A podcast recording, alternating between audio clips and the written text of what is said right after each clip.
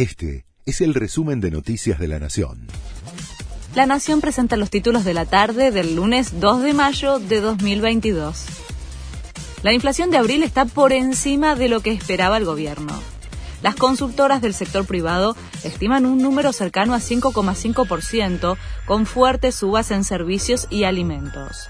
Desde el gobierno, el ministro de Desarrollo, Matías Culfas, admitió que la inflación de abril no viene bien y que espera una baja pronunciada en mayo, a pesar que el mes empezó con aumentos en prepagas, expensas, telefonía e Internet el gobierno presentó un proyecto para modificar las licencias de maternidad y paternidad.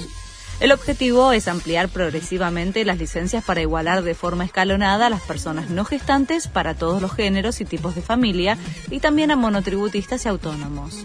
Actualmente la ley otorga dos días de licencia al padre y 90 días a la madre. Estados Unidos advierte que Rusia intentará anexar dos regiones de Ucrania. De acuerdo con informes de inteligencia estadounidenses, el Kremlin intentará anexar las regiones ocupadas por los separatistas de Donetsk y Lugansk en algún momento a mediados de mayo. Seguir alimentando esta fantasía de que soy el padre de Matilda no nos hace bien a nadie, dijo Martín Redrado. El economista rompió el silencio y desmintió rotundamente ser el padre de la hija de Luciana Salazar. No tengo ningún compromiso que tenga que cumplir, aparte de los que ya cumplí, que fueron muchos, dijo el expresidente del Banco Central, dando por terminado el tema.